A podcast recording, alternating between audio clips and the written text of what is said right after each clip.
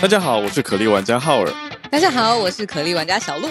原神启动，首款多平台开放世界游戏《原神》，点击下方资讯栏了解更多。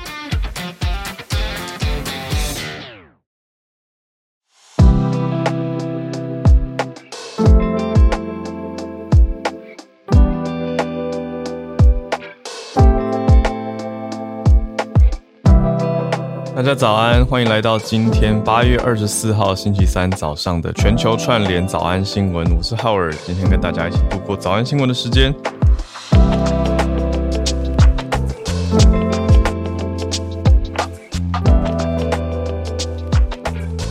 小鹿在高雄，哎，小鹿就上线。小鹿今天用聆听支持的方式来跟我们一起度过早安新闻的时间。好，那今天早上呢，要先跟大家聊的社群新闻是什么？今天在社群上看到了一个蛮有意思的新闻，我刚刚纠结很久，到底要不要讲这一题，因为它的画面感很重要，所以我只好挑战我用描述的。好，什么事呢？这几天呢，为为什么大家可能会看到很多人上传跳热舞的影片，就是要支持芬兰的总理？为什么？因为芬兰总理。是一位女性，她在一段派对上面跳舞的影片呢，在网络上被大家批评。好，为什么要这样说？因为呢，她在这个场合里面，她她三十六岁，这是 CNN 的报道，就是在上个礼拜，她的在朋友的一个 party 里面跳舞热舞的影片流传到网络上，结果很多人就在批评，特别是她的对手，就说。跳舞跳的这么疯，有失总理的风范。那可是很多人就上传了。好，这位总理他叫做 Sana Marin，好桑娜马林，就很多人就上传在推，特别是在 Twitter 上面，呃，特别是女生比较多，上传自己跳热舞的影片，而且下了一个 Hashtag 叫做 Solidarity with Sana，意思是跟桑娜马林团结一心，就是而且是直接称呼他的名字，没有加姓氏，没有加 Marine。Right，所以就是用来回应说，我们本来就可以跳舞，为什么不能跳舞？为什么跳舞要被批评？就被大家说说那些是政治对手刻意的双重标准啊，要刻意要批评对方啊，等等等。然后有人就说，他虽然是总理，可是他下班以后为什么不能有私人生活？为什么不能很会跳舞？为什么不能在 party？我觉得这是一个很有意思的讨论啦，就是大家对于公众人物的。想象到底是什么？我记得我们早安新闻有讲过，德国前总理梅克尔，他他不是说会自己跑去逛超市嘛？因为之前读梅克尔传嘛，就看到一张很有趣的照片，他自己下班以后推着在超市推着购物车，里面放很多酒，就是那就是他的私人生活啊，That's her weekend。好，那现在呢？你说，哎，大家的私生活不一样，私生活的你说消遣啊或休闲方式不一样。那现在芬兰的总理马林，他的休闲活动是去跳热舞，可不可以？大家是不是有不同的意见？那影片爆出来之后，也有很多人去问他嘛。那媒体会问说，你有没有喝酒啊，什么什么的，甚至问他在派对上有没有吸毒。他就说他当时有喝酒，可是他没有碰到毒品，也没有在派对上看到任何人使用毒品，结果还要药检呢。呃，他就自己公布他在办公室做的，他办公室公布这个消息啊，就是他药检是阴性。那因为是之前有一个反对派的议员就说他应该要接受药检吧，我就觉得这个怎么好像很熟悉的画面，感觉如果啊，如果万一发生在我们国家，好像也会有议员。国会成员要求相关的政治人物要接受药检，对不对？大家不觉得很有可能性吗？就是这种政治之间的斗争，好像在各国都非常非常的像。Right，所以我我突然想到说，哇，如果是在你想想象日本好了，韩国或者是我们自己，如果发生了领导者的热舞影片。好像有点难想象，对，那那大家会会 solidarity with 谁谁谁吗？一起来上传自己跳热舞的影片吗？我好像没有热舞的影片，但是总之这就是今天社群上面看到的，在 Twitter 社群上面，如果大家有兴趣的话，在 Twitter 上面找 solidarity with Sana，那你就会看到一些跳热舞的影片啦。这是芬兰总理马林的消息。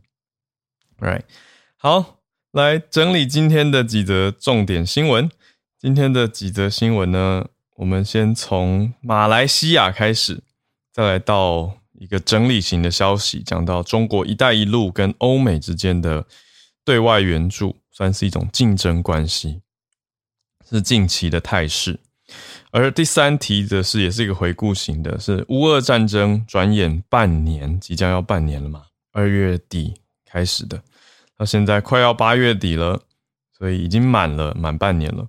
好，今天八月二十三哦，对，二十四，所以满了。对，那来整理一下这半年的回顾。最后一题则是德国总理访加拿大。他们在谈的是说，有没有可能就是德国把天然气供应的希望转到加拿大来？加拿大总理算是我觉得有点回应德国总理 Scholz 他的提案哦，或者他的说法呼吁，算是回应了啦。可是他的回应，大家想一下，加拿大如果从最东边透过大西洋输送天然气到德国，嗯，加拿大总理说有可能，可是大家的回应就是哈这种在感觉，而且在评估说，嗯，这样可行是可行，就是技术上也许做得到，可是目前管线很少啊，还有这样符合经济效益吗？等等等，大家的疑问是多于赞声的。那我们就一起来看一下，现在德国总理还在访加拿大。好，我们就先从马来西亚开始讲起吧。大马第一次有一位前总理入狱，好怎么说呢？他被判十二年的刑期，而且现在等于是最终上诉已经失败了，所以法院维持了十二年的刑期，就是我们昨天刚好正在讲到的 Y，sorry One MDB 一马发展基金，这是一个马来西亚的主权财富基金嘛？那马来西亚的联邦法院在昨天时间，也就是早安新闻后的时间，已经公布维持前首相、前总理纳吉 Najib 他涉嫌贪污的判决，就是十二年不不变。因为这个 YMDB 呢，一马发展公司的数十亿美元的丑闻，跟他所领所领导领导的执政党，就是在二零一八年大选当中惨败，是完全紧密的连接在一起。这两件事情，好，那这个算是，甚至我看到听友直接在我们的社团留言说，认为这是一个很好的迹象。说普天同庆用了这样的词，他就是马来来自马来西亚的听友，他认为这是一个，你知道贪污本来就应该要受罚，他认为这样子的裁决才是正确的。做出了一个正确的示范，等等等，他认为是一个大好的消息。那我们大家就看说，嗯，现在纳吉他已经随后就被移送到首都吉隆坡南边的一个监狱了，叫做嘉颖监狱，所以是第一次有前总理在马来西亚的前总理受审而且入狱的状态。好，那他本来有提出最终上诉啊，也提出了缓刑的请求，但是都被。马来西亚联邦法院驳回，所以最终维持原来的裁定，就是判十二年。纳吉今年六十九岁，啊，他被控说把二点八亿的钱洗到自己的户头里面。他从 SRC 国际公司转出了四千两百万的令吉。那在前年的时候呢，前年七月，二零年的七月，也被判刑事的背信、滥权还有洗钱罪，这些都成立了。所以，除了十二年的刑期以外呢，还有被处五千万、将近五千万美元的罚款。好，这是综合起来他受罚、受裁决的内容啊。Right，他后来相关的就出任首相是二零零九年的事情了。那后来相关的弊案啊，还有很多的调查，都被大家视为是哇，全球规模很大的一个金融丑闻。马来西亚的检方是说。这一家一马公司 YMDB，嗯，有四十五亿美元，大概一千三百六十亿台币被不当的挪用。但调查人员也说到说，哎，他们发现有大概超过十亿美元的资金都被存入了跟纳吉相关的账户，所以不是单一的事件，而是相关的。好，那他现在我们讲到最后，对吧？判决已经判出来，而且他现在就是在坐牢了嘛，这个很明白。可是还是要补充一下，他在一开始币安爆发的时候呢，那个时候纳吉的政府当然是名声蛮不好的。可是 Najib 他自己在马来西亚其实还是蛮多人支持他的，他是乌统呃旗下的民选国会议员嘛，所以虽然那个时候爆发了这些事情，但他还是有一定的民意支持。对，可是之前纳吉的律师就有说到说，哎，如果联邦法院还是要维持定罪判决的话，纳吉就必须要入监服刑。那现在就是确定发生了，right？就让大家知道这是马来西亚的大消息，前总理遭判决维持最终上诉原定入狱服刑。好，我们第二则消息来看这个整理的报道。好。看到“一带一路”跟全球做基础建设的，好像在 PK 一样，像是一种对决。特别是跟欧美的这种对外援助有一种竞争关系，就看到中国跟欧美之间的外援竞争越来越多了。Right？好，怎么说呢？那我们看到这个是中国在今年八月中，就是这个月中而已，他宣布了一个大消息。他针对我们之前在早安新闻讲过嘛，就是中国。借蛮多钱给蛮多国家的，或者是你说用借贷的方式支持你的基础建设啊等等，嗯，我们讲了不少。那现在聚焦在哪里呢？举一个例子，非洲，中国今年八月中的时候就宣布说，我们要免除非洲十七个国家有二十三笔的债务，要来缓解它的外援所带来的所谓债务陷阱。就很多经济学家、很多看国际局势的人都在说，你这是中国的一个 trap。中国用债务的方式把很多国家困住了，等等的，这个叫做债务陷阱。中国现在是说没有，没有，没有，没有，我们要来免掉这件事情。可是呢，批评者跟调查者就在看说，他说要免，可是也一直没有讲的很明白，到底要免多少，所以有一点难难估算哦。因为这个说法就是初步分析以后发现说。哎，很多借大于捐，因为“一带一路”的框架就是可以让你说一路从海路到陆路非常完整的一条很长的一个廊带嘛。那这些地方相关的国家都可以跟中国有所经济得到支持。可这个支持到底是借还是捐？就经济学家的研究发现，嗯，大多都是借大于捐的模式没有改变。所以银行。中国并不是慈善家，而是变成一个很大的银行家，它是债主的概念。然后这些海外的支持计划也不能用一般大家所定义的，一般国际上定义叫做 ODA，应该是 Overseas Development Aid，海外发展援助。那中国这个是比较举借贷的关系。那非洲地区占中国所谓援助金额的一半，所以他现在提出来这一点，倒是大家会觉得哦，好像可以看一下。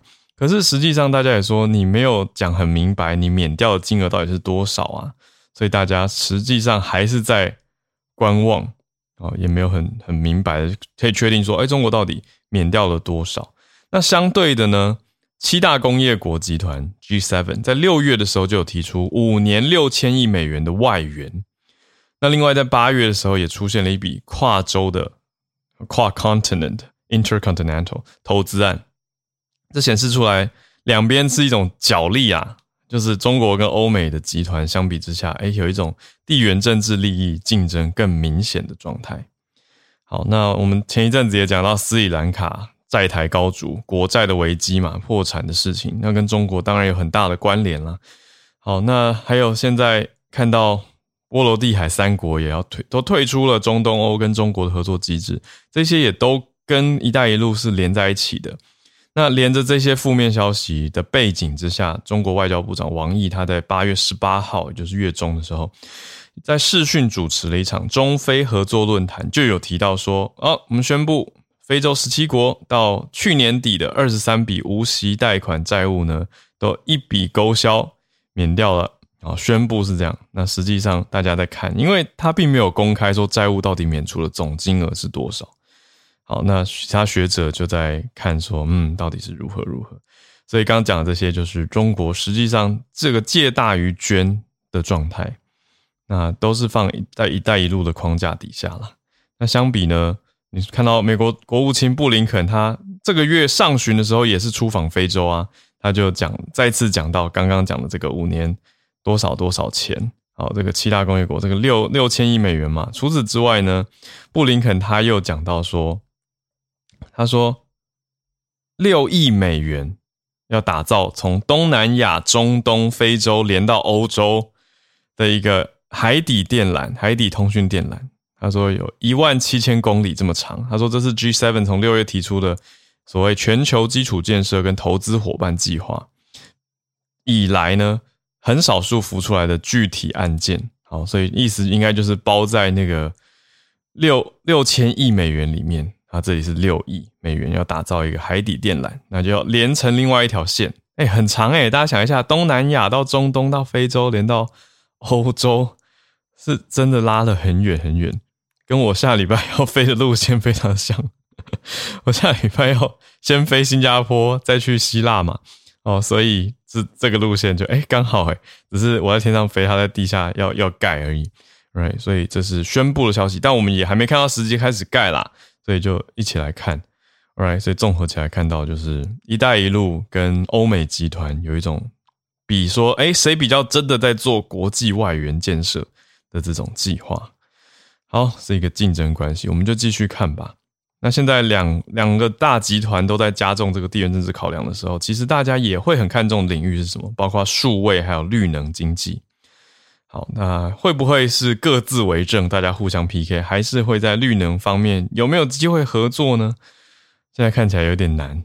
啊，因为刚刚讲的一带一路跟这个你说海上丝路好，陆上丝路跟现在要盖的这个。海底电缆好像在海海上丝路方面有点打架，那我们就要继续看。好，今天第三题是乌俄战争满半年的一个回顾。好，有很多重要的时刻。上个礼拜在节目上讲到了一种关注疲劳，我觉得谢谢大家的理解。真的好巧不巧，昨天又在逛 YouTube 的时候看到了，嗯。International 就是 Amnesty International 国际特色组织的新广告，在这个新广告里面呢，完全不同的风格，这次是温馨的音乐，结果我就把它看完了。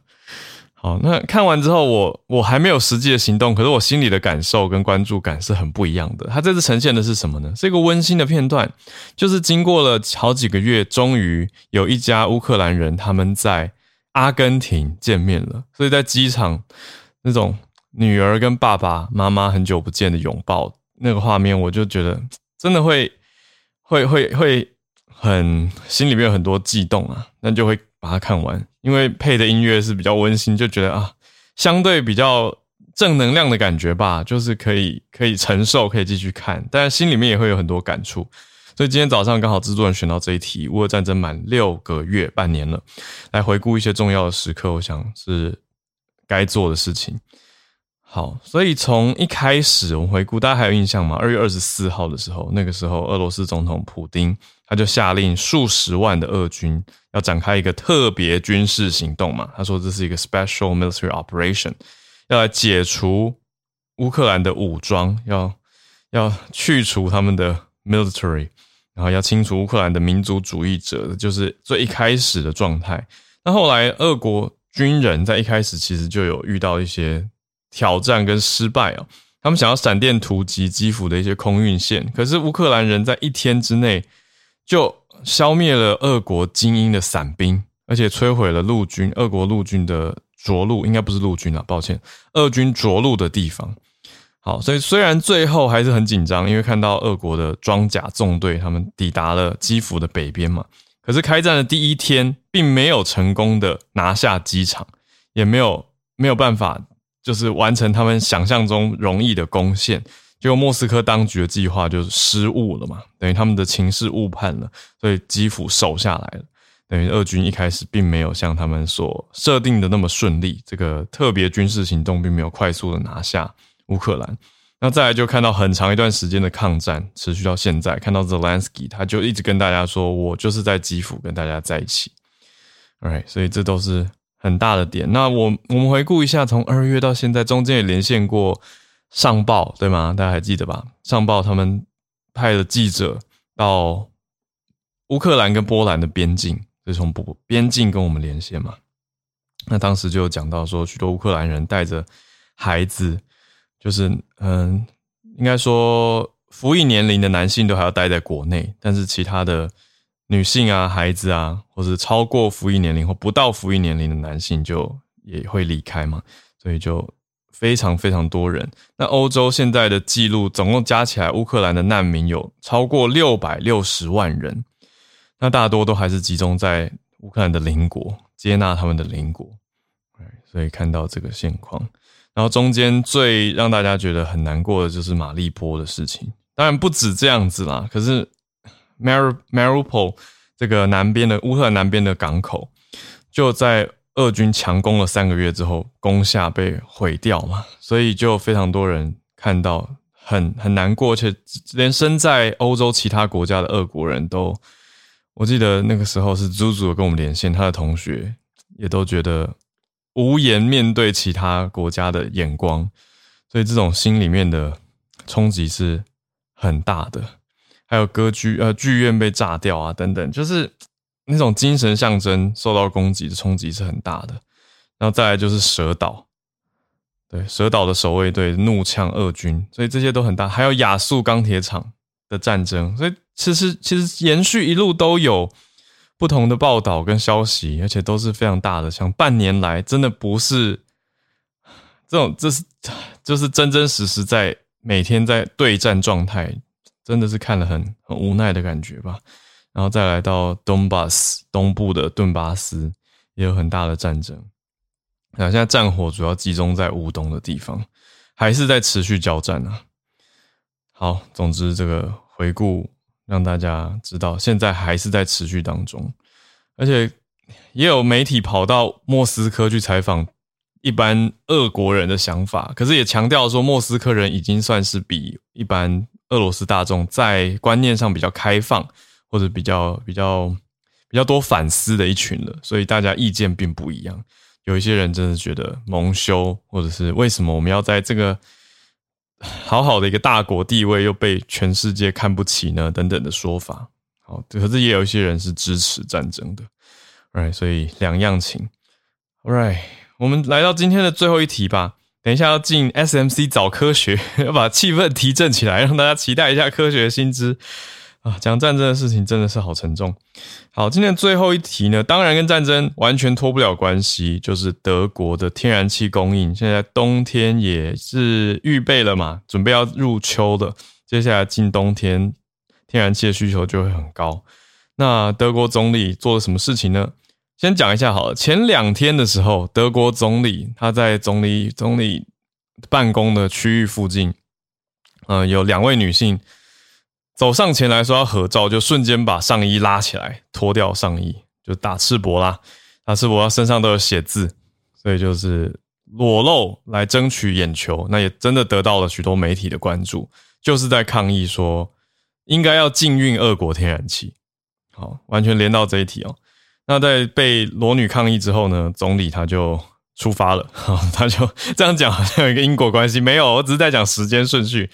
好，总理来到了加拿大。德国总理访加拿大来做什么呢？来参加经济论坛等等的活动，所以他就非被拍到非常多跟呃 Trudeau Justin Trudeau 就是加拿大总理看起来谈得很尽兴、谈得很愉悦的画面。那谈的主要是什么呢？希望加拿大可以供应一些能源。好，顺便来一个小小的早安英文呢，在众多的西方英文媒体里面，就会开始看到 LNG。好，LNG 这个 natural gas，所以它指的是这个算 long distance natural gas 这个长距离的天然气吧？好，还是哦，sorry，液化天然气，sorry 是 liquid 啊，我看一下，应该是 liquefied，对，LNG 是液液化天然气才对。好，LNG liquefied natural gas，好，就看到在德国来提说，加拿大你可不可以给我们一些液化天然气这样子的概念，来可以摆脱对俄国的依赖。但是地理位置大家一想就想说，嗯，隔了一个大西洋，这样怎么提供呢？那 Trudeau 加拿大总理特鲁多他是说，啊，有人翻成杜鲁道，他是说可以，可以，而且德国呢，就是从 Montreal 嘛，因为是加拿大东边这边，他们的联合记者会上面就有讲到了。那德国方肖兹他的说法是说，我们正在积极的建设液化天然气 LNG 的港口基础设施，还有输油管，就可以提高进口量了。而且要继续的跟加拿大还有其他国家接触，来增加这些国家的输出。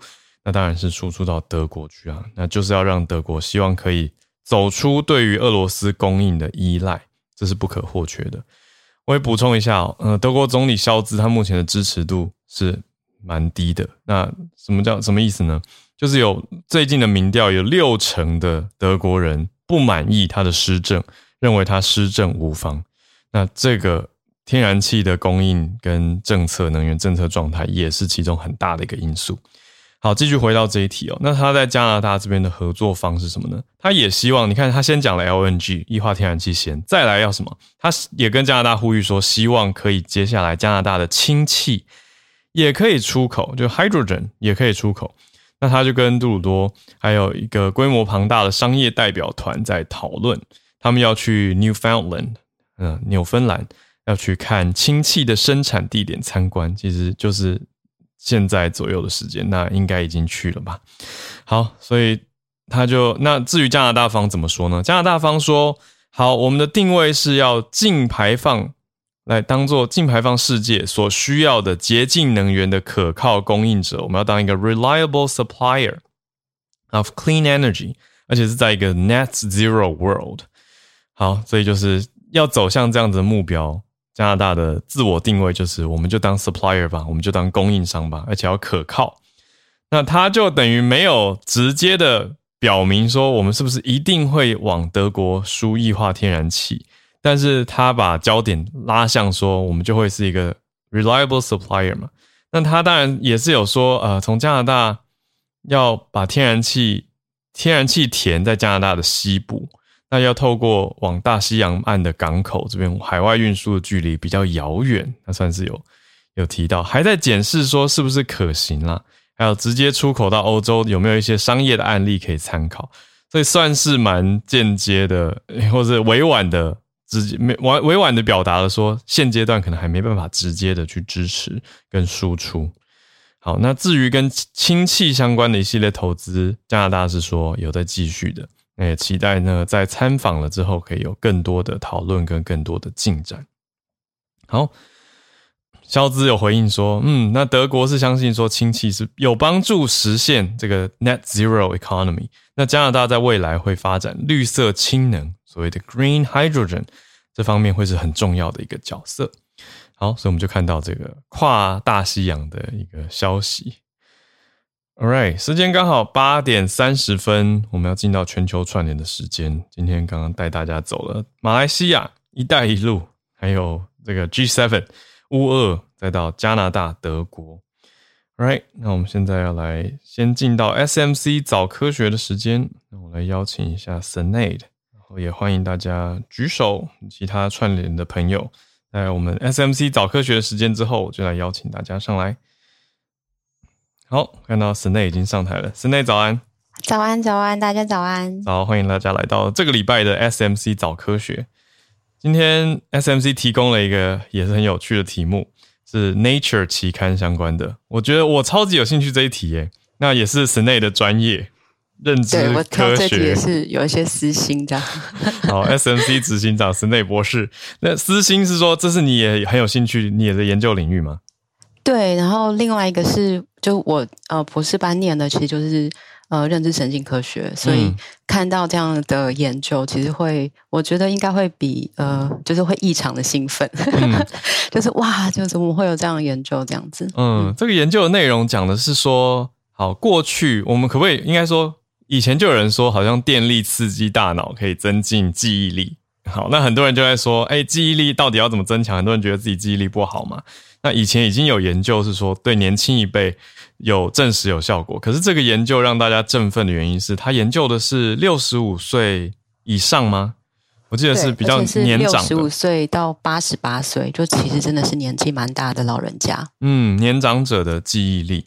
那大家就会觉得，哎，我就就会想要去推论跟想要去延伸，说它可不可以应用到更广的实际临床上嘛，然后那个比较多，那我们等一下再再谈。还是请 Sina 跟大家讲一下这个研究的内容呢？它内容是说让人家去记二十组单字，对不对？诶，五组，然后但是每一组里面有二十个，就是他每一次就是让你啊，应该说每一个人进来，他总共做了一百五十个受试者，其实其实蛮多的啦。只是嗯，可以想象一百五十个跟呃，你也不知道，应该说一百五十个跟全部的人比起来，一百五十个人还是算少。只是以实验来说，其实这个数字已经不错了。嗯，然后他请受试者进来以后，就是嗯，请受试者听一些英文单字。嗯，那当然。嗯，实验者他们会去控制这个单字，例如说它是不是都是词频够高？就是他如果找了一个词频，就是它的频率很低的话，那有可能记不住，并并不是因为你记忆力不好，是因为你根本跟这个单词不熟。嗯嗯。所以他们其实设计了很多嗯，去控制了这些字，那就请受嗯这些年长者一边听听完以后，他就然后一边大脑会接受那个很微弱的电刺激。嗯，然后听完以后，就让他们问他们说：“哎，刚刚你听到哪些字？”然后请他们回答。嗯，然后他们让这些年长者呢，就是呃每天都进来做二十分钟，然后连续做了四天。嗯，然后他们就呃会评估他们的表现嘛。嗯，然后再来就是这个研究，它我觉得它比较有趣的是，他们看到这个本来就是因为年龄退退化。呃，退化比较多，认知功能退化比较多的年长者，他们进步很多，就是比呃退化比较少的年长年长者相较之下进步更多。嗯，再来就是他们会看到，在一个月后这个效果还有持续。嗯，那这个是等于是已经没有再电他了。可是就电了那四天。对，但是他的表现还是有有就是有维持，就这个是呃这个研究蛮特别的地方。对，等于就是看到说他们的 short term memory。因为受到这个电头的刺激，这个叫做 颅交流电 （HDTACS） 哦，这种刺激以后，他们的记忆力有得到改善，特别是这种所谓短期记忆，而且经过一个月之后还是有效果。对，这样我们嗯可以说算是推及到，可是一个月也不算长期记忆吗？对，它其实不算，而且大家会去讨论说，其实这个跟我们嗯。一般讲的长期记忆还是有差别。那例如说，他他只是念一串字给给大家听，给他们听，然后他去回忆这些字。那他跟例如说，我们要记得在什么时间点，呃，做什么事情，或是过去，我们讲过去，就是说，呃，记得一段历史故事，或者 自己小时候的事。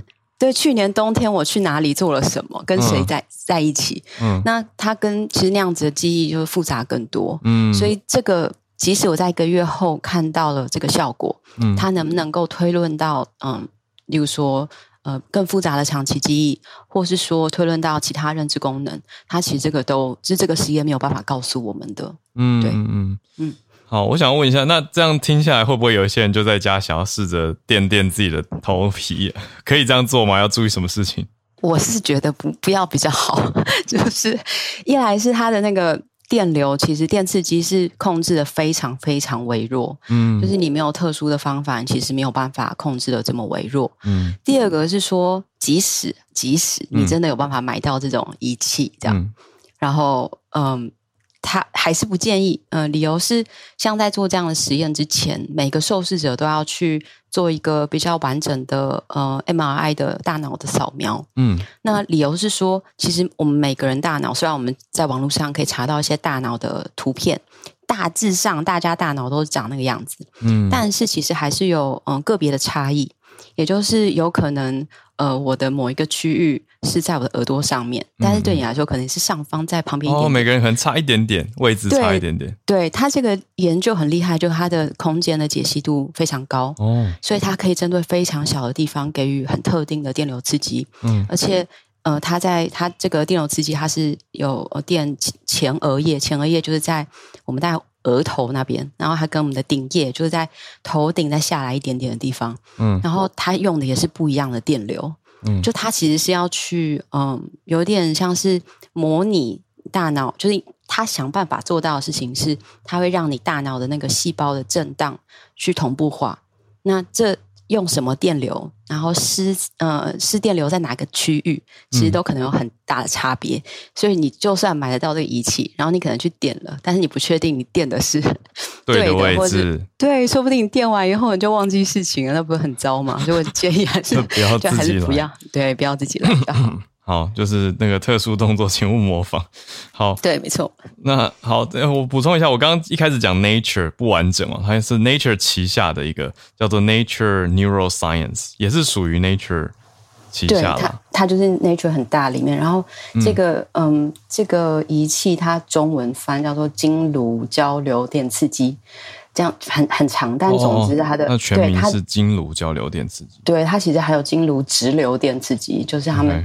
大家在研究，就甚至是每个人的那个头壳的厚度都不一样，所以，所以那个那个呃个别差异其实是必须考量在这一类的。就以前就当我们还没有那么精密的研究仪器的时候，嗯，其实我们会假设，其实大家大的大脑，嗯，就是因为可能也应该说，大家挖出来的大脑，嗯，看起来就是都都是很类似的，很相似的。哦，可是因为头壳没有想到。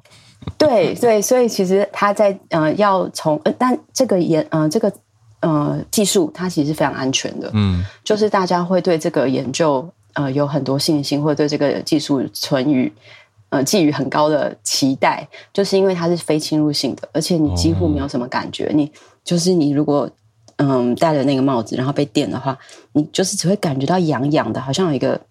有个东西在烧，就是在碰碰触你，就你不会有很不舒服的感觉，然后也不用吃药，所以像这样子的技术就会被大家期待，它将来是不是可以很好的研究工具？对，没错，而且是也许可以当很好的治疗工具。嗯，可是大脑实在太复杂了，所以它需要嗯，就是一个阶段一个阶段的来这样子。我再问一下，那所以有这个新的技术或工具？应该说，经过这个研究发表以后，会不会改变大家对目前这方面研究的方向？其实，呃，我我不会说它会有很大的改变，嗯，因为，嗯，过去就。这个研究我看了很兴奋，其中一个就是，例如说我大学的时候，呃，我就不说多少年前了，但我大学的时候，例如说我们那个时候还没有真的很认识大脑里面的这些，嗯，就我们上课的时候其实不太会上到大脑里面发生什么事，就呃，应该是说。什么区域做什么事情，或是区域之间的联系，嗯，就我们大概知道说，哦，我们可以分，嗯，工作记忆就短期记忆跟长期记忆，然后不一样的模组。可是经过这二十年来，其实它，哎呦，我讲出来了。经过经过这些年来，其实大家对于，呃，例如说大脑的区域，然后跟它对应的认知功能，或是说整个网络怎么看这个跟认知功能的关系，其实有非常大的进展。所以这个研究，它真的，我觉得它厉害的是，它真正的把过去大家所发现的或是了解到的记忆的研究，把它做了一个很好的发挥。嗯，那那其实很多人在做。就是 T D T A C S 的研究，但是呃，可以看到效果，然后呃，效果很漂亮的研究，其实就比较少见。嗯，对，所以它不太，我我觉得它应该不太会改变整个方向。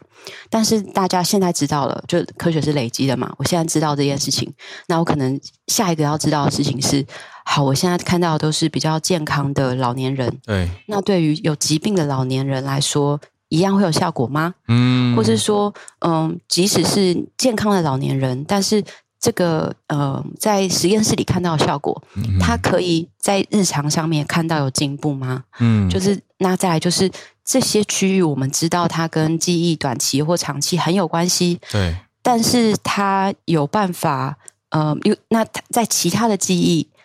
有其他类型的工作记忆或长期记忆也会有帮助吗？嗯，那我觉得这个是接下来大家会嗯研究的方向。没错。哦，就可以去设计相关的实验，再去验证这件事情。对。哇哦。真的是很很有意思，这个心智对，因为我自己教语言嘛，所以我当然也会，然后口译的记忆力很重要，所以也会去研究。然后很多学生也有困扰，就是觉得自己记不住，那我就会带他们做不同的练习啊，然后去练一些短短期记。可是其实我自己也内心一直在在观察跟在看，说到底可不可以练得起来？对，因为那你觉得练得起来吗？我我问你问题，我自己是有有练有差别。就真的，我觉得训练之后，自己人应该可以找到自己的一种记忆模式某种 pattern，对啊，就像有的人会去训练什么记忆宫殿啊，他用那种记忆法，他可以对记得比一般人非常多非常多，而且他可以是没有关联性、没有规律的。对，大家会比赛，然后大家会比赛去记拍后面有多少个数字。嗯。然后他们就是用呃，当然有很多种不同的方法。但你刚刚讲记忆宫殿的时候，就是大家记忆宫殿，我还想到那个就是 Sherlock Holmes，就是对对对，他其实，在研究上来说，的确记忆是可以训练的，嗯，而且它可以，你可以通过不同的方式，就像嗯，你刚刚讲那个口译，对，但是还有例如说其他，比如说记号啊，然后就是其实有联想法等等。对对对，其实他基本上就是说，你只要给这个资讯，嗯，越多的细节，嗯嗯嗯，那或是你跟他要让他跟你产生最多的关联，嗯嗯，就是其实有很多这种方法是可以协助我们的记忆，就是增强或是改善这样子。哇，跟我的实物经验完全符合。因为我自己给学生的说法是说，因为我们口译第一这重点是要听懂，所以如果没有听懂的东西，真的很难记得。但是有听懂的东西，听得越懂，你就越容易记得。就是你刚刚说的那个细节，对。但我觉得口译最难就是要听懂英文吧，我猜。是啊，就要听懂外语啊，所以要去练那个外语的理解能力，然后背后的文化认知等等都很重要，很有趣。谢谢 Snay 今天带来这一则 SMC 早科学，谢谢谢谢谢谢谢谢。好，那我们就继续串联啦。好。那我们就来，我看到马来西亚的记者朋友 Benjamin 有举手，所以谢谢你上来，因为今天第一题就是选到纳吉。是昨天这个纳吉的终审，其实我昨天也是在联邦法院采访的整个环节。嗯，其实这个呃终极审讯简直就是一场闹剧，因为其实联邦法院其实给予了那这个呃纳吉很长的时间来这个辩护。纳吉可是纳吉却没有把这个最终的这个辩护机会来争取。他一开始就呃先辞退了他原本的辩护律师，就是沙菲义，然后委任了一个新的律师来来代替他。因为其实纳吉的一整个的策略就是要希望胆言嘛，就是一直用拖延的战术。因为如果拖延的话，嗯，我们如果换政府的话，就是可能会对他有利，就可能马来西亚的一个呃我们的我们一个总检察署，他可以用呃撤撤除他的罪名，就是撤出来的控状的话。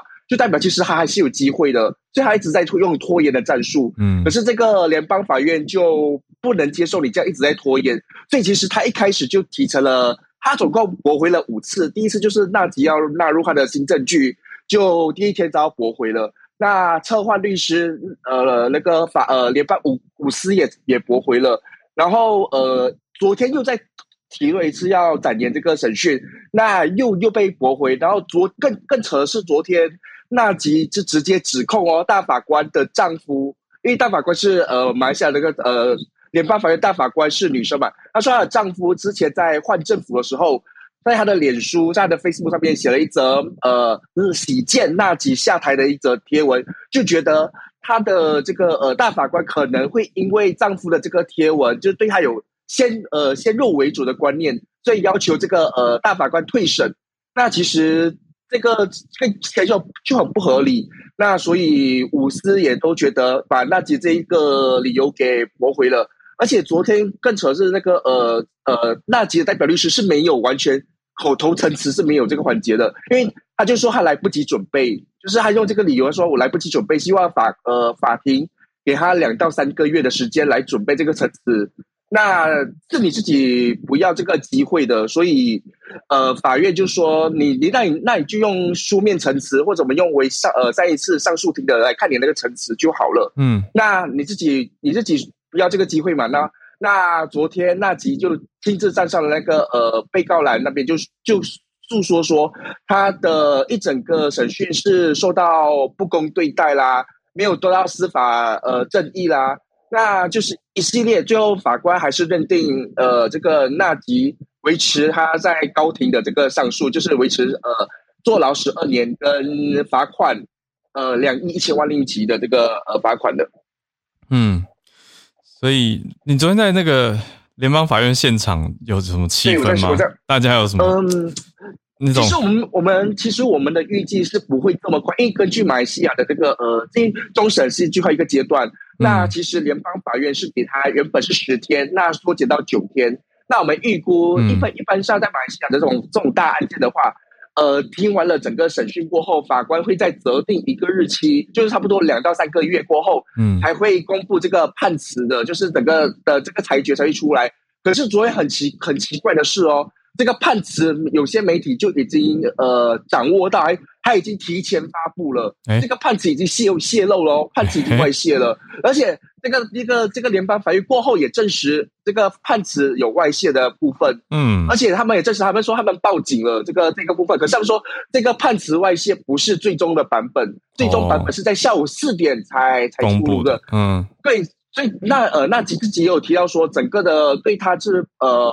不公平的，因为判词已经有提前公布了。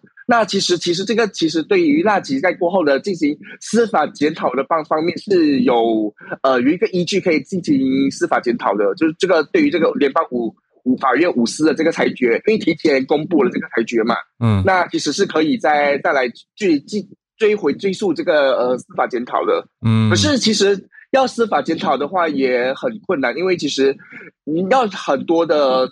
层层的那一一个一个去剖析，其实是很大的基金是很难很容易被驳回的。或者纳吉可以再多一个方法来拯救他，就是通过呃向最高元首来申请特赦，的方面也是可以。可是目前的话，因为纳吉刚刚被关进去，所以还不确定是怎么样。可是其实昨天的整个情况是只能说一切来的太突然了。嗯嗯嗯嗯嗯，我也确认一下，原来在马来西亚都是讲前首相。就是不是不是讲，就是我我一直以为只是 prime minister 的翻译差别，没有，就马来西亚都讲首相，不会讲总理。对，我们是用我们是用首相，不是用总理。好好好，我来更正一下，不好意思。然后其实呃，纳吉除了这个呃，这个其实不是 YM，这其实是 YMB 的 DB 的一个小案件，就是呃其他案件。其实他还有很多很多宗的案件，他目前手上应该有五宗案件，一宗是一码案件嘛，就是刚才提到的那个一码案件，然后还有就是呃。一些呃，他他篡改的报告，就其实那种呃官方文件报告，他有篡改。那他在做手下的时候，他篡改这些报告，也也过后也被呃提控了。他总共呃整个涉及金额是二十二亿八千万令吉的这个这个案件，所以他其实出呃在关坐牢期间，还是必须回到法庭来继续审理他的这些案件，而且这些案件哦，很大可能也会判定纳吉罪成的。嗯嗯嗯。所以他现在坐牢，但还是会继续在审这些案子，他还是要出庭。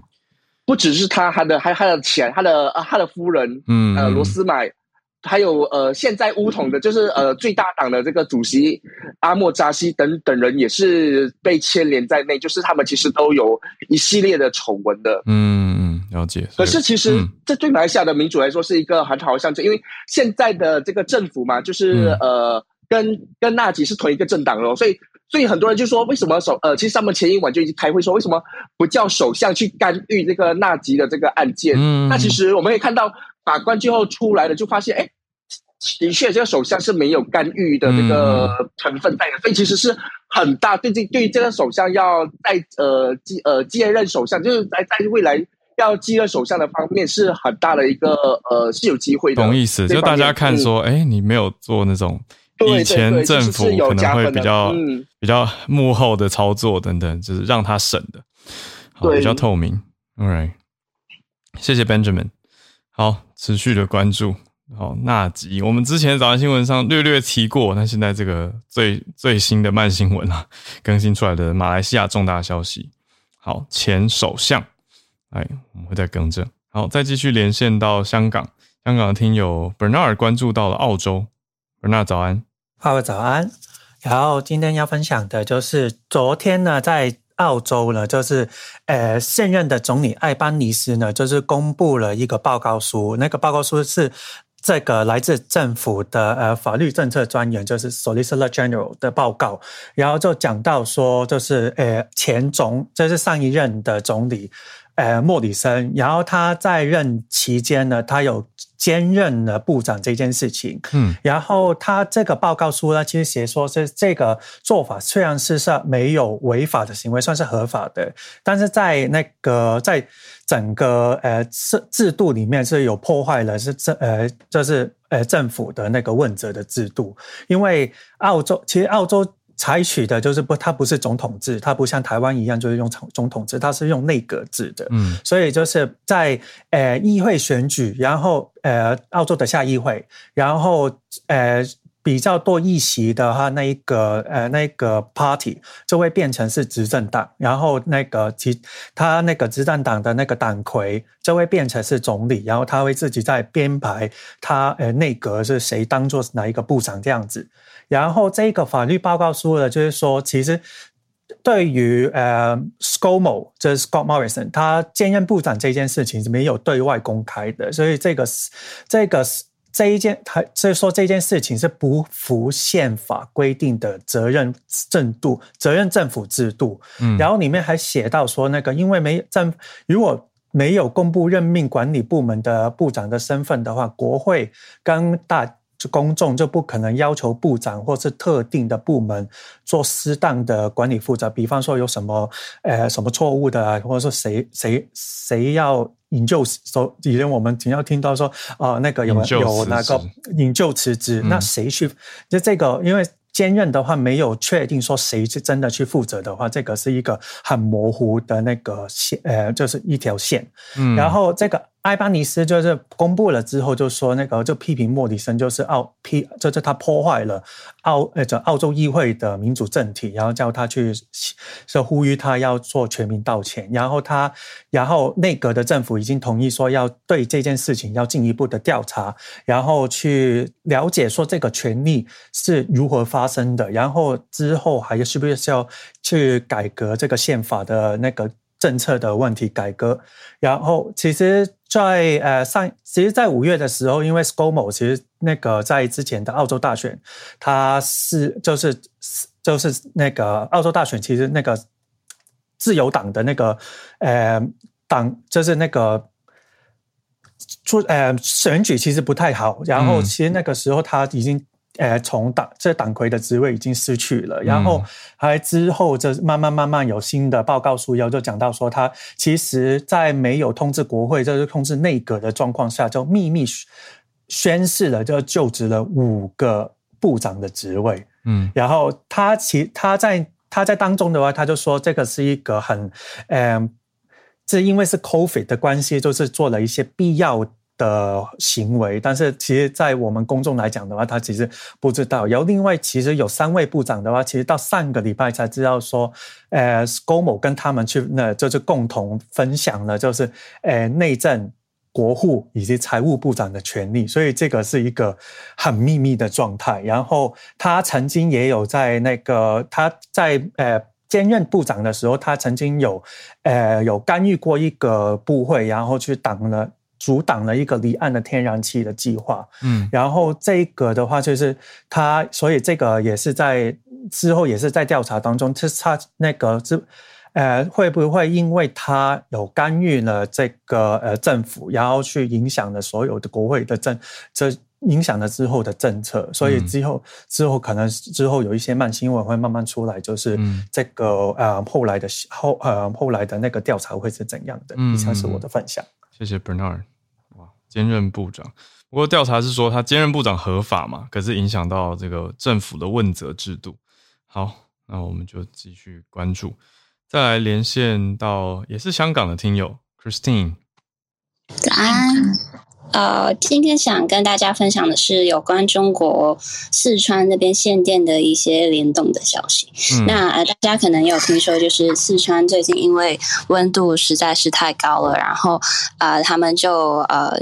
政府就下令，就是说从八月十五号开始，呃，呃，工业就开始有限电，呃，就是确保呃居民是有足够的电量。嗯，那所以呃，这就导致了很多一些呃厂商他们的运作呃受到影响。那其中一个就是因为四川那边呢，就有很多的呃。电池的厂商，那这些电池的下游呢，就是一些呃电动车的呃生产商。那这些电动车很多都是在上海，那他们在上海之前封城的时候，已经受到了差不多三个多月的影响，就是在生产上面。那所以这次四川由于限电的关系，又影响到他们的那个呃对于电池的来货源，然后所以他们也。再一次受到了那个呃生产链的。冲击。嗯，那这这这个新闻其实有有一些带动的，下一步觉得呃值得讨论的，就是呃第一个就是关于呃整个电动车行业，那就是呃大家可以看到，就是由于就是气候变化的的的呃事件去影响呃。工厂生产的时候呢，那这个就很取决于呃，到底那些厂商有没有能力去，或者有没有应对计划，就是可能在一些呃事件，例如说高温，或者呃最近在德国呃欧洲那边，他们那个莱恩河就是有干涸的情况，由于也是因为气温太高，那影响他们的生生产链，影响他们的的运输的时候，到底他们有没有后备计划去呃应对？那这个就是其中一个，就是到底呃，现在就是在呃 climate change 这里，大家也会常常说，就是怎么去 manage climate risk，就是气候的风险。那也是各个公司，还有一些金融行业的银行，也是会会开始去研究还有注意的一个呃 metric。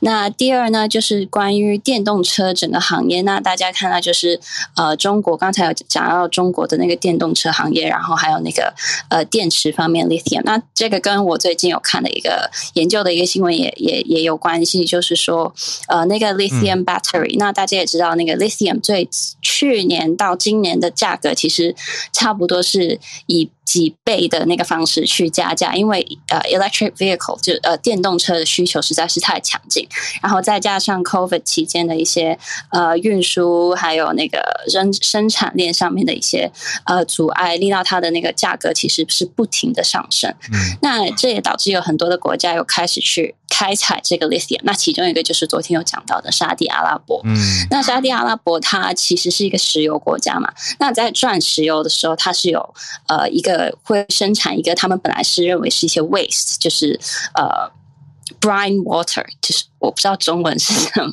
呃，一个石油生产出来的一些盐水，那那个盐水里面其实里面那个锂电池就是锂的那个成数非常高，只不过他们需要呃跨过那个呃技术门槛，就是如何从这些盐水里面提炼出纯净度足够高，就需需要差不多到九十九帕的那个纯度。那所以这个是其中一个呃呃沙特阿拉伯他们现在在非常大力的去支持还有推动。的行业，然后他们也买了一间，就他们那个呃国家主权基金买也买了一间跟 EV 有关的这个公司，他们已经向那间公司订了超过十万，就是十万架电动车。那所以呃，在中国这边发现发生限电啊，然后生产链的一些呃呃呃，disruption 的时候，然后他们同时之间在全球各地其实有有有一些新的呃生产商在崛起，还有或者国家在